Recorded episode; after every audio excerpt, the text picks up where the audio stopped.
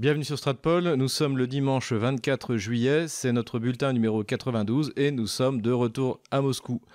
Avant de démarrer cette vidéo, n'hésitez pas à aller voir en description comment vous pouvez nous aider, Paypal, Tipeee, Patreon. La prochaine réunion pour nos abonnés aura lieu la semaine prochaine, j'enverrai un lien en message privé. Vous pouvez également vous procurer Ukraine, pourquoi la France est trompée le livre noir de la gauche française. Voilà, et je mettrai en lien la vidéo de remerciement de Christelle Néant, puisqu'elle a pu s'acheter cette voiture. Elle nous a fait la vidéo en, trois langues, français, russe et anglais, pour remercier les généreux donateurs. Donc voilà, merci encore à vous euh, pour elle. Mais tout de suite, euh, tapons dans le vif du sujet, puisqu'on a eu une semaine extrêmement chargée. Euh, alors je dirais plus du point de vue des relations internationales que du point de vue militaire, puisque comme on le verra sur la carte militaire tout à l'heure, même si l'armée russe a un petit peu progressé, c'est pas très significatif. Euh, enfin, on en reparlera tout à l'heure. Il y a eu deux rendez-vous internationaux extrêmement importants cette semaine. Le premier, ça a été la rencontre entre le président américain Joe Biden et le prince euh, Mohamed Ben Salman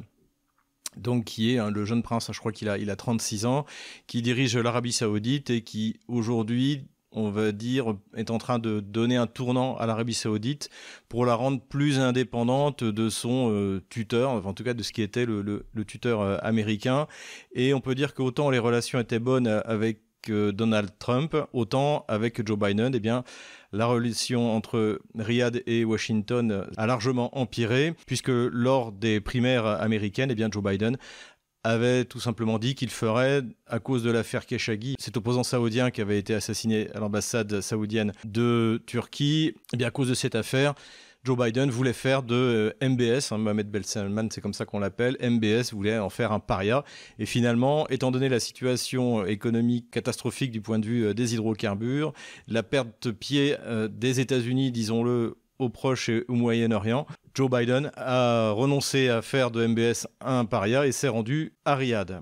Alors ça a provoqué une, grande crise à l'intérieur aux États-Unis, y compris dans le camp des démocrates. Personne ne comprend qu'est-ce qui se passe, etc. Et surtout, le pire, c'est qu'il est revenu les mains vides, puisque MBS lui a fait comprendre que l'Arabie saoudite ne voulait pas, et d'ailleurs ne pouvait sans doute pas, augmenter de manière significative sa production de pétrole pour compenser la baisse du pétrole russe. Donc là d'ailleurs ça a valu une déclaration de Victoria Nuland qui a dit que le, pétrole russe devait rester présent sur le marché mondial et Joe Biden est reparti eh bien les, mains vides. Hein. On rappelle que l'Arabie saoudite, encore une fois, je l'ai dit en introduction, prend un virage beaucoup plus euh, souverain qu'elle n'a été jusque-là. Elle pense à rentrer dans l'organisation ouverte des BRICS. Elle achète du fuel à la Russie et a refusé de se joindre aux sanctions occidentales contre la Russie. Donc euh, Échec pour Joe Biden. En revanche, triomphe pour la rencontre des trois présidents à Téhéran, donc les présidents euh, Raisi iranien, le président russe Vladimir Poutine et le président Erdogan. En fait, cette réunion, c'était le, je dirais, le format d'Astana. Hein. c'est euh, ce format qui a permis de trouver un accord sur la Syrie entre les trois puissances euh, sur place, c'est-à-dire bien la Turquie, l'Iran et la Russie. Donc ça avait été d'ailleurs une grande réussite de la diplomatie russe, puisque d'avoir réussi à amener à la même table un des leaders du monde de l'islam sunnite avec un, le leader du monde de l'islam chiite. Et pour les trois présidents, ça a été une, une excellente chose, y compris pour la Turquie, puisqu'il y a bientôt des élections présidentielles et qu'Erdogan va avoir quelques difficultés, étant donné la situation économique dans son pays. Pour la Russie et l'Iran, eh bien, le bilan est positif. C'était la première fois que Poutine sortait de Russie depuis le début de, l'opération spéciale et ça a également été un succès. Ça a très bien montré, hein, ce qui est aujourd'hui un des objectifs, on va dire, diplomatico-stratégiques de la Russie, c'est de montrer que le monde est devenu multipolaire et que les décisions ne sont plus prises à Washington. Voilà, je reviendrai plus en détail sur cette rencontre dans un programme dédié. Donc, si, vous voulez ne pas le manquer, n'hésitez pas à vous inscrire sur la chaîne Telegram. Là, sur la chaîne Telegram et sur VK également, VK ma, ma page personnelle, je mets tous les programmes auxquels je participe, quelle que soit la censure. Voilà, n'hésitez pas. Une autre réunion s'est tenue d'un autre genre à Ramscheid, en Allemagne. C'était la réunion pour l'aide de l'OTAN à l'Ukraine. Et là, évidemment, la, déception a été grande pour les Ukrainiens, même s'ils ne l'ont pas dit officiellement, puisque en fait, on s'aperçoit que l'aide militaire est en train de baisser euh, pour les Ukrainiens. Washington a officiellement annoncé qu'ils allaient livrer 4 euh, HIMARS en plus. On en reparlera dans la partie sur la carte militaire. Donc ça fera en tout 16 HIMARS et d'après ce qu'on a appris, il y a également 6000 munitions donc de HIMARS qui ont été livrées à l'Ukraine. Donc, c'est des munitions qui coûtent très cher et les États-Unis n'en ont pas non plus énormément puisqu'ils ont livré un tiers de leur dotation. Donc, 6000 munitions sur un total de 18 000. Et de toute manière, c'est pas 16 HIMARS qui vont remplacer les centaines de canons que l'Ukraine a perdus depuis euh, la guerre, surtout face aux milliers euh, de canons dont dispose la Russie. Hein. Au début de la guerre, la Russie disposait d'autour de 4500 canons et avec derrière toute une réserve d'armement d'anciens de la guerre froide et des, réserves de munitions quasiment inépuisables, d'autant plus que, rappelons-le encore une fois, la Russie s'est emparée il y a deux mois de l'arsenal de Balaklieva, donc qui était dans la région de Kharkov, qui était le principal dépôt de l'armée ukrainienne. Donc voilà, pour euh, Kiev c'est un problème, puisque désormais ils sont obligés de remplacer leurs canons soviétiques avec les calibres soviétiques par des canons de l'OTAN, et aucun pays de l'OTAN n'a les moyens d'approvisionner massivement comme il le faudrait l'Ukraine pour obtenir la parité de feu et pouvoir espérer lancer une offensive. À côté de ça, les États-Unis ont promis également la livraison de 580 euh, Phoenix Ghost, donc c'est des drones suicides. Alors ça fait suite aux livraisons absolument inutiles des Switchblade, ça aussi c'est un drone suicide. D'ailleurs quand on voyait la, fiche technique, ça m'avait frappé à l'époque, j'en avais pas parlé parce que je trouvais ça sans intérêt, mais euh, ce fameux drone suicide donc, qui, est tiré comme un obus de mortier, en fait euh, fait 2,5 kg, c'est-à-dire que vous devez avoir peut-être une charge une charge utile d'un kilo. Donc en gros, c'est une grosse grenade défensive. C'est pas ça qui va changer le rapport de force. Hein. c'est toujours le, rêve de l'arme magique, alors qui coûte hyper cher, et des armes qui sont déployées sur des théâtres d'opération, bah, je sais pas, par exemple en Afghanistan ou, euh, ou en Afrique, mais l'armée russe, c'est une autre paire de manches, hein, et surtout au niveau de la puissance de feu. Donc là, j'ai voulu trouver une, fiche technique sur le Phoenix Ghost pour voir quelle était la, puissance de cette munition, mais même sur le site du constructeur, eh je n'ai pas trouvé, euh, pas trouvé ces détails. En tout état de cause, 580 drones suicides, ça changera pas le cours de la bataille. Les Russes aussi, au passage, euh, ont déployé leurs propres drones suicides. Alors ceux que ça intéresse, je les renvoie à la vidéo que j'avais fait sur les, drones et les robots en général sur champ de bataille, qui, n'a pas trop mal vieilli. Et donc j'ai parlé de ce drone électrique, en fait propulsion électrique, qui s'appelle le Lancet. Donc là aussi, c'est pas une arme miracle. Hein. Dans sa première version, c'était à peu près comme le, Switchblade, donc euh, du genre 1 ou 2 kg d'explosifs. Là, dans la version la plus importante, euh, c'est 3 kg d'explosifs. Comme pour les drones américains, ce sont des explosifs qui sont plus puissant que ce qu'on a euh, d'habitude, mais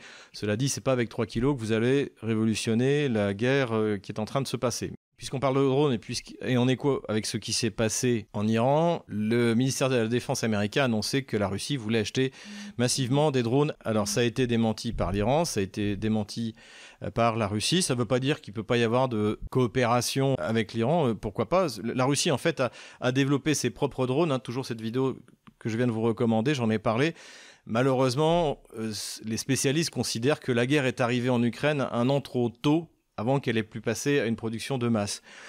Et de toute manière, ce qu'a révélé ce conflit, c'est que les drones qui sont vraiment utiles, euh, c'est pas les drones qui peuvent délivrer des frappes face justement à, les systèmes antiaériens russes, ça ne, sert, euh, ne sert pas à grand chose. Ce sont plutôt les drones en qualité de moyens d'observation. Et là, à la limite, c'est des drones beaucoup plus petits, y compris des drones civils, que de part et d'autre, d'ailleurs, on a, bien appris à utiliser. Notamment les unités russes déploient énormément maintenant de, petits drones, de, drones civils. Et ça, c'est un, atout très fort pour, euh, pour l'artillerie. Et c'est là, en fait, où euh, les drones sont vraiment utiles, y compris dans une guerre de haute intensité. C'est tout ce qui est renseignement et correction des tirs d'artillerie. Les drones plus lourds, comme euh, les fameux Bayraktar, eh bien, en fait, ne servent pas à grand-chose face à l'armée russe et surtout coûtent très cher parce que autant un petit drone d'observation, ça ne coûte pas très cher, autant un Bayraktar, quand on en perd un, c'est 5 millions de dollars. Voilà un peu une mise à jour pour ce qui est de l'utilisation des drones sur le champ de bataille ukrainien. À côté de ça, Washington a précisé qu'il n'était pas question, il n'était pas en discussion de livrer des F-16 à l'Ukraine. De toute manière, ce serait extrêmement compliqué parce qu'il faudrait former les pilotes. Il y en a pour plusieurs mois et l'Ukraine est loin d'avoir des mois, des mois de vente, elle. Et Washington a également garanti que les HIMARS ne seraient pas équipés avec des munitions de longue portée, c'est-à-dire euh, jusqu'à 300 km. Mais ça, de toute manière, c'est pas non plus euh, critique pour l'Ukraine qui a des Tochkao qui tapent jusqu'à 150 km, c'est-à-dire plus loin que les munitions HIMARS qu'elle a actuellement. Donc encore une fois, c'est une baisse significative de l'aide militaire qui est fournie à l'Ukraine par les Occidentaux qui maintenant sont à espérer une guerre longue pour... Euh, espérer un affaiblissement le plus significatif possible de la Russie. Comme disait le général de Gaulle, je leur souhaite par avance bien du plaisir. Un peu d'économie maintenant, parce qu'il y a eu également une autre rencontre, cette fois au sein de l'Union européenne, pour mettre en place, je crois qu'on doit en être au septième paquet de sanctions contre la Russie. Et là, eh bien, la montagne a accouché d'une souris, puisque globalement, la sanction supplémentaire, c'est euh, l'interdiction d'acheter de l'or russe. Donc euh, l'impact va être extrêmement limité. En revanche, il y a un relâchement sur plusieurs types de sanctions, notamment pour ce qui est des transports, des denrées alimentaires, de l'engrais, et y compris, alors je n'ai pas encore vu exactement ce qui est autorisé ce qui est interdit, mais sur la, la maintenance aéronautique. On avait dit des sanctions qui pouvaient faire mal à la Russie d'un côté, mais qui vont lui permettre également de développer sa propre flotte d'avions et de ne plus jamais acheter d'Airbus euh, et de Boeing. Et eh bien dans l'immédiat, dans les 4 ans qui viennent, la Russie aurait dû trouver un moyen pour contourner l'embargo sur ces pièces détachées. Et alors, on ne sait pas trop exactement ce qui est autorisé ce qui, et ce qui n'est pas autorisé. Euh, en tout cas, il y a une partie au minimum des services aéronautiques euh, qui, vont, qui sont désormais autorisés. Et en tout cas, quand on regarde, il n'est plus question de se passer du gaz russe et sans doute non plus du pétrole russe. Il n'y a qu'à écouter Victoria Noland. Donc il semble que la défaite de l'Ukraine étant de plus en plus inéluctable, les pays occidentaux ont de moins en moins envie de sacrifier une partie de leur économie et de mécontenter leur population, alors qu'en plus aucune victoire désormais de la part de Kiev n'est possible. La monnaie russe, elle, eh bien, se consolide et cela a permis à la Banque centrale, on l'avait d'ailleurs envisagé dans un de nos bulletins il y a quelques semaines, que le taux d'intérêt de la Banque centrale allait de nouveau baisser et aujourd'hui il est à 8%, c'est-à-dire qu'il est moins élevé qu'avant l'opération spéciale puisque en décembre il était à 8,5%. L'utilité, bien sûr, de baisser les taux d'intérêt, eh c'est pour redonner un peu de, souffle à l'économie russe en permettant une baisse globale du financement de, l'économie et également de faire baisser le rouble. Et là, on va voir ce que ça va donner euh, parce que le rouble, malgré les efforts qui sont faits par la Banque centrale pour le faire baisser, eh bien, est toujours, euh, est toujours élevé. Alors, c'est dû à la fois ben, parce que il n'y a pas eu cette crise de confiance dans la, dans la monnaie russe comme euh, les Occidentaux l'imaginaient, et puis également parce que les autres monnaies, eh bien, elles ont une crise de confiance, c'est le cas du dollar. C'est encore plus le cas de l'euro. Mais encore une fois, comme de ce côté-là, du côté américain, c'est déjà fait et de l'euro, ça vient d'être fait, il y a une augmentation des taux d'intérêt pour lutter contre l'inflation. On peut espérer que la monnaie russe s'affaiblisse. Je rappelle que l'objectif qui est fixé par les autorités russes, c'est d'avoir un rouble ou un euro dans une fourchette entre 70 et 80 roubles. Donc voilà, donc en tout cas, il y a de la marge de manœuvre pour encore baisser les taux d'intérêt. Avant de passer à la carte militaire, quelques considérations globales sur la situation en Ukraine, situation politique. Alors on assiste à une série de purges au sein de l'appareil étatique ukrainien. Ça s'est manifesté par le renvoi du chef des services secrets, le SBU, hein, qui est en fait une espèce de NKVD, qui sert essentiellement en fait à réprimer la population, surtout les populations du sud-est de l'Ukraine, qui attendent avec impatience l'arrivée des troupes russes. Donc le chef du SBU, qui était un proche de Zelensky, donc qui n'y connaissait rien d'ailleurs en matière de sécurité, y avait été nommé et a été euh, limogé ainsi que le procureur général, donc qui est une femme. Alors au début, on a dit que c'était parce qu'il y avait des, parce qu'il y avait des, trahisons, et puis finalement, elle a été nommée ambassadeur d'Ukraine en Suisse. Elle a même remercié d'ailleurs Zelensky publiquement de l'avoir euh, limogée et mise en Suisse. Et c'est vrai que ce sera plus tranquille pour elle en Suisse qu'en Ukraine.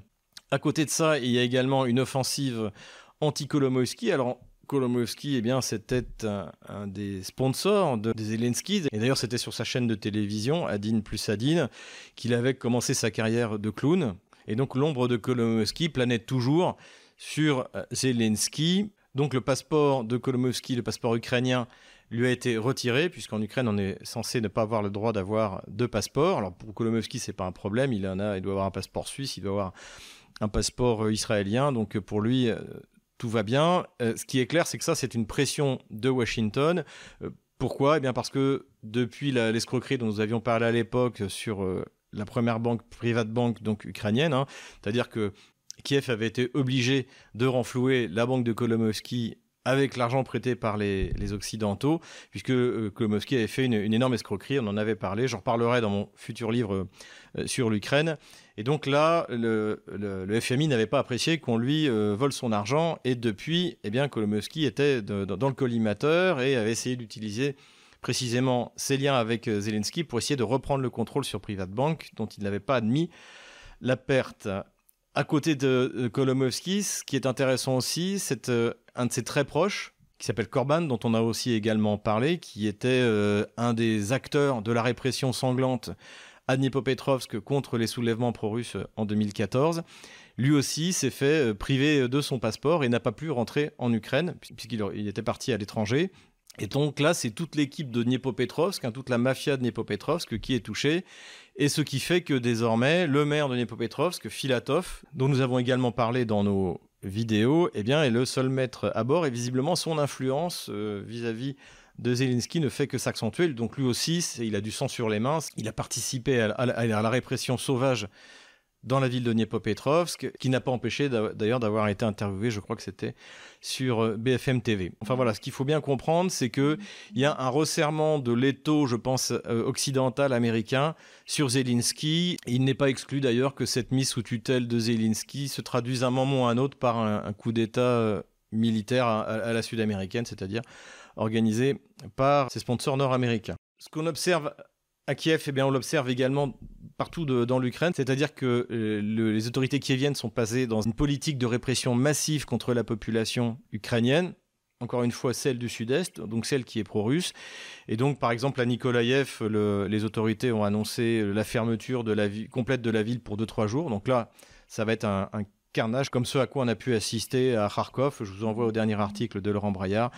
Encore une fois, Dniepopetrovsk, à, Mariupol euh, et, et, à Odessa. À Odessa aussi, d'après les, les, informations qu'on a, la, répression sauvage a commencé. Les milices, le NKVD, SBU, a tous les droits pour débarquer chez n'importe qui, vérifier votre téléphone si vous faites des messages pro-russes vous pouvez risquer de partir en prison pour euh, sur n'importe quel, quel soupçon. Voilà où on en est. Donc il est évident donc toute la partie euh, de l'Ukraine encore occupée par le régime kievien, hein, qui est destiné à rejoindre la Russie de Kharkov jusqu'à Odessa, ça va être très difficile pour les populations locales.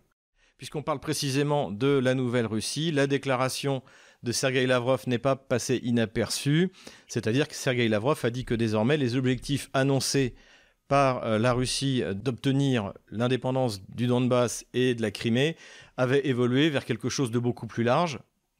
Sergei Lavrov a cité Zaporozhye et, Kherson, donc qui sont déjà contrôlés par l'armée russe, mais il a précisé également qu'il pourrait y avoir d'autres régions, et évidemment, on parle de Nikolaïev, on parle d'Odessa, on parle de la région de Kharkov, dont la Russie contrôle déjà 40%. Voilà, c'est une précision qui en valait la peine, qui n'est pas surprenante pour l'auditoire de Stratpol, puisque je vous rappelle que le 22 avril, on avait déjà eu une déclaration similaire de la part d'un général russe qui commande la région centre, euh, qui avait dit euh, précisément que la Russie devait prendre le contrôle de la côte ukrainienne jusqu'à la Transnistrie. Voilà, donc c'est maintenant c'est officiel et les nouveaux buts de guerre russes sont fixés. Et parallèlement à ça, il est important de souligner qu'une milice, à l'image de ce qui existe dans les républiques populaires de Donetsk et de Lugansk euh, a été euh, créé, a commencé sa, mise en place pour le sud de l'Ukraine, c'est-à-dire qui regroupera les volontaires de Kherson, d'Odessa. Et ça, c'est extrêmement important puisqu'il est extrêmement important que ce soit les habitants de l'Ukraine qui participent à la libération de leur propre territoire du euh, joug kievien. Voilà, donc ça c'est une, c'est une bonne nouvelle. La déclaration de Sergei Lavrov, bien sûr, a euh, fait tressauter euh, tous le, les médias de grand chemin et bien sûr avec nos euh, spécialistes, nos gamelins. Et d'ailleurs, j'ai une bonne nouvelle pour nos auditeurs, c'est que j'ai repéré deux gamelins cette fois-ci. Alors le premier, c'est le général Jérôme Pellistrandi qui a déclaré que en fait cette déclaration de Lavrov allait en contradiction avec la réalité du terrain. Alors, il faut juste lui préciser que en gros, si la Russie avait envahi l'équivalent des territoires qu'elle a pris à l'Ukraine, euh, ça représentait à peu près 25% de notre territoire. Il y avait une carte d'ailleurs, j'ai pas réussi à la retrouver, je ne sais plus si c'était sur BFM TV, CNews ou LCI, où euh, cette projection avait été faite. Et si quelqu'un la retrouve, d'ailleurs, euh, est-ce qu'il peut me l'envoyer? Ça, ça m'intéresse. Donc, on voyait que ça correspondait à un quart. ils avaient pris le quart nord-est du territoire français. Donc félicitations mon général pour ce gamelin géographique, mais vous n'êtes pas le seul à être gameliné cette année.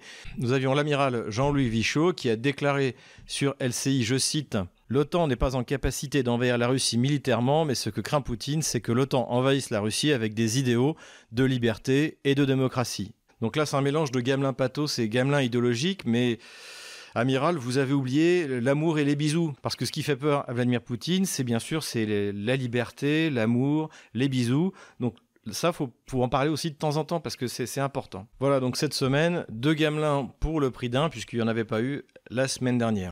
Et nous revoilà sur la carte militaire et nous allons regarder l'évolution du front depuis notre dernier bulletin, c'est-à-dire euh, à peu près une semaine. Ici, sur l'île du Serpent, eh l'île est déserte, plus personne n'y habite puisque, comme je l'ai dit, elle est impossible à défendre et son sort sera décidé par euh, l'issue de l'opération spéciale. Et à mon avis, quand la Russie s'emparera d'Odessa, eh bien, l'île du Serpent tombera dans son escarcelle de la même manière. Sur Odessa, plusieurs choses importantes. Il y a eu des tirs à longue distance de missiles calibre russe qui euh, ont détruit des forces assez euh, considérables puisque le ministère de la Défense russe a parlé de 600 soldats ukrainiens détruits. À côté de ça, il y a eu un accord qui a été trouvé entre la Russie, l'Ukraine et la Turquie pour le transport du blé, des céréales ukrainiennes pour, euh, pour l'exportation. Et donc la Russie a obtenu ce qu'elle demande depuis le début, c'est-à-dire qu'elle pourra inspecter les bateaux pour voir si ils ne sont pas utilisés pour transporter des armes vers l'Ukraine. Voilà, donc ce qui prouve bien que ce n'était pas la Russie qui bloquait, c'était Kiev. Et d'ailleurs, en soi, cet accord qui est fait sous la pression des Occidentaux est un échec pour Kiev, puisque Kiev espérait utiliser ce, système de chantage pour obtenir davantage de soutien des Occidentaux, notamment en mer Noire. Eh bien, ce n'a pas été le cas. Sur le front de Nikolaïev, hein, Nikolaïev Krivoy là on va faire un petit agrandissement parce que Kiev a lancé plusieurs opérations. Donc on est toujours dans cette atmosphère, euh, cette volonté de Kiev de montrer qu'ils sont capables de faire quelque chose, à la fois pour rassurer les Occidentaux, pour les inciter à continuer à envoyer des armes, et en même temps pour empêcher le déroulement du référendum qui va avoir lieu dans toute cette région, donc la région de Kherson et la, région de Zaporozhye, donc la partie qui est contrôlée par euh, la Russie. Il manque à la Russie uniquement cette partie-là de la région de Zaporozhye. Et donc la, capitale régionale ici, ce sera sans doute après la destruction de l'armée ukrainienne dans le Donbass. Donc Kiev a lancé plusieurs offensives, donc c'est ce que vous voyez indiqué par ces petites flèches noires. Comme d'habitude, ça s'est terminé euh, en carnage pour les troupes ukrainiennes qui avaient été engagées, ce qui n'a pas empêché il y a trois jours, donc le, conseiller de Zelensky, Arestovitch, dont on a déjà parlé, de dire que les Russes euh, étaient encerclés, qu'ils demandaient un corridor d'évacuation. Et pour démentir évidemment cette fausse nouvelle, 24 euh, heures après, donc c'est pour ça que vraiment les déclarations du côté ukrainien, il faut les prendre avec beaucoup de circonspection parce qu'ils peuvent raconter n'importe quoi, notamment ce fameux Arestovitch. Donc voilà, trois offensives, toutes les trois ont été détruites par l'artillerie russe. Ce qui est le plus intéressant en revanche, c'est l'action de l'armée ukrainienne sur les deux ponts qui franchissent le Dniepr dans la partie donc, que la Russie contrôle. Il y a le pont d'Antonovka et le pont de Novaya-Kakhovka. On en avait parlé la dernière fois. Novaya-Kakhovka, c'est là où les Ukrainiens ont détruit une partie euh, d'un quartier de la ville en bombardant un entrepôt où il y avait de l'engrais.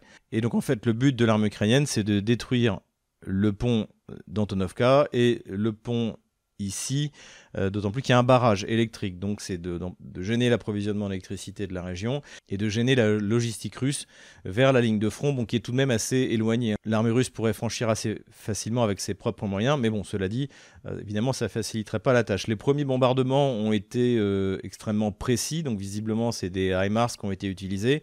Mais ce que fait en fait l'armée kievienne, c'est que elle bombarde à la fois avec des lance-roquettes multiples type euh, Smerch euh, d'origine soviétique et en même temps avec des HIMARS pour essayer de saturer la défense antiaérienne russe, puisque c'est ça dont il est question, c'est-à-dire que la Russie doit adapter sa défense antiaérienne. On le voit sur euh, cette image-là, eh bien le, résultat est assez impressionnant au niveau de la précision. Cela dit, depuis, la Russie a déployé de nouveaux systèmes anti-aériens, et lors des dernières attaques de roquettes, la quasi-totalité des roquettes ont été détruites. Donc petit à petit, la Russie euh, s'adapte à cette menace des HIMARS, hein, qui de toute manière, on l'a déjà dit, mais de par leur quantité, ne changeront pas la donne sur le front. Mais c'est vrai, ont eu quelques succès, beaucoup moins que ce qu'il a pu être dit euh, dans les médias occidentaux, sur des dépôts de munitions russes. Encore une fois, la Russie est capable de s'adapter à cette nouvelle menace.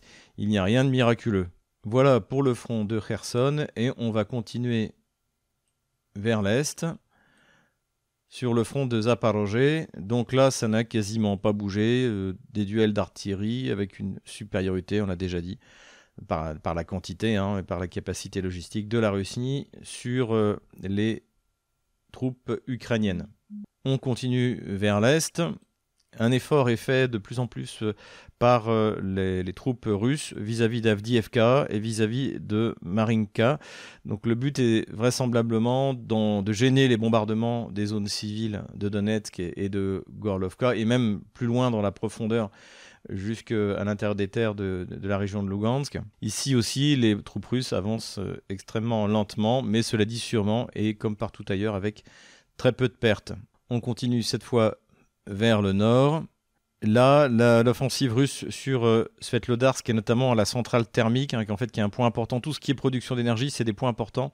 C'est pour ça que j'ai rajouté cette euh, petite punaise rouge que j'enlèverai lorsque la centrale électrique aura été prête. Hein. Si on faire un zoom, on voit voilà centrale thermique de Vulegorska ici.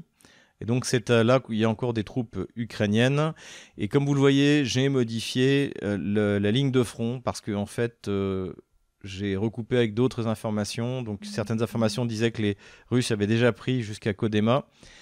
Et en fait, ce n'était pas le cas. En revanche, les Russes avaient pris cette localité-là et Dacha ici. Donc j'ai poussé la ligne plus vers le nord. Là, je pense que ça correspond à peu près à ce qu'on voit. Et donc aujourd'hui, il y a un gros effort des troupes russes pour essayer de liquider cette poche, ce qui permettrait à la fois de faire un petit chaudron ici et en même temps de pouvoir euh, renforcer sa base d'assaut vers Bakhmut, Artiemovsk. C'est toujours un objectif important. Puisqu'on parle d'Artiemovsk, et eh bien là, le front a un petit peu progressé, pas, pas énormément, mais on note une progression, c'est-à-dire que les Russes ont pris la moitié sud de la localité de Pokrovskoye. Voilà, c'est ce qu'on voit ici. Mais encore une fois, l'armée russe avance très lentement parce que tous ces efforts sont précédés d'un tapis de bombes pour euh, diminuer les pertes au maximum. Et l'armée russe a également progressé vers Soledar, donc il fait partie en fait de ce bastion Bakhmut Soledar. Encore un peu plus au nord, l'offensive vers l'ouest des Russes continue et avance très lentement comme on peut le voir ici. Pareil également à Seversk. Alors la République populaire de Lugansk avait annoncé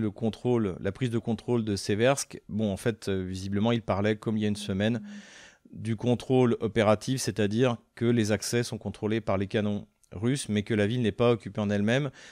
Pourquoi est-ce que ça prend plus de temps que je le pensais hein, Puisque je pensais qu'en une semaine, les Russes auraient pris Seversk? Eh bien parce que, comme on le voit, Seversk est entouré de hauteurs qui sont à cet endroit-là à peu près encore tenues par les Ukrainiens. Et comme on le dit dans l'armée, qui tient les hauts tient les bas. Donc voilà, l'armée russe est en train de contourner Seversk vers le nord pour s'emparer des hauteurs et ainsi faire tomber la localité. Comme je l'avais dit la dernière fois, il n'y a pas vraiment une pause puisque l'offensive russe euh, continue. On note d'ailleurs qu'elle n'a pas été affectée par les entrepôts de munitions qui ont été détruits euh, par les euh, systèmes ukrainiens. Et puis la Russie continue à faire tourner ses forces, ça je l'ai dit, ça donne l'occasion de faire la fête. Et là, on voit par exemple les images du retour des unités russes à Krasnodar. Voilà, on continue toujours et on va vers euh, Slaviansk, Kramatorsk. Là, il ne s'est pas passé grand-chose. Beaucoup de bombardements, beaucoup d'artillerie sur toute cet axe-là. On a noté une intensification des bombardements dans la direction de Barvinskoye. Donc, Hein, rappelez-vous, là j'avais mis une petite punaise rousse depuis le début parce que ça c'est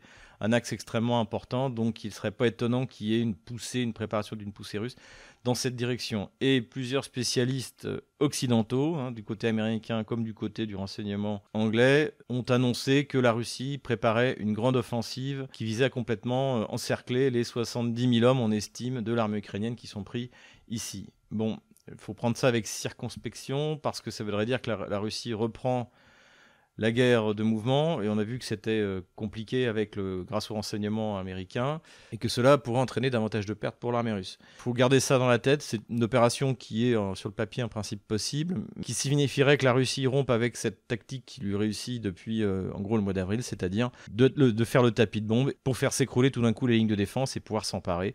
On a vu Severodonetsk, Lysychansk, bientôt Seversk, et bientôt Artemiovsk et Soledar. Voilà. Donc faut garder ça dans un coin de la tête, mais je ne suis pas persuadé que la Russie ait envie vraiment de prendre le risque de repartir dans une guerre de, large mouvement qui pourrait lui occasionner beaucoup de pertes. La priorité vraiment qui a été donnée, c'est de limiter les pertes. On continue vers le nord. L'armée ukrainienne s'est renforcée ici parce que, comme on l'avait dit, les Russes ont franchi la rivière Donetsk à cet endroit-là pour se diriger vers Tchepel.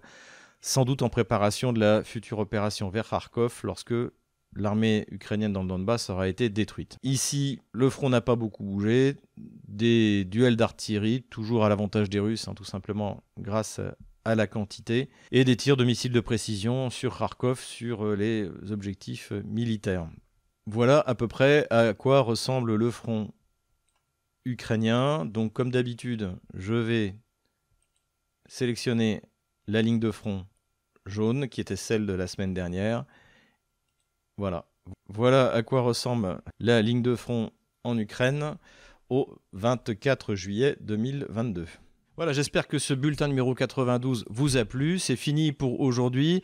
N'hésitez pas encore une fois à nous soutenir et à vous procurer le livre noir de la gauche française et également le livre de mon ami Pierre-Antoine Plaquevent que nous avons interviewé plusieurs fois, Globalisme et dépopulation, qui est également en auto-édition sur euh, thebookedition.com. Donc vous pouvez commander les deux livres d'un coup, ça vous fait diminuer les frais de livraison. Voilà, je reparlerai plus en, détail de, ce livre et on va mettre bientôt d'ailleurs en ligne euh, sur le site Stratpol un article précisément qui parle de cette politique de dépopulation des élites euh, globalistes occidentales. À bientôt, à la semaine prochaine.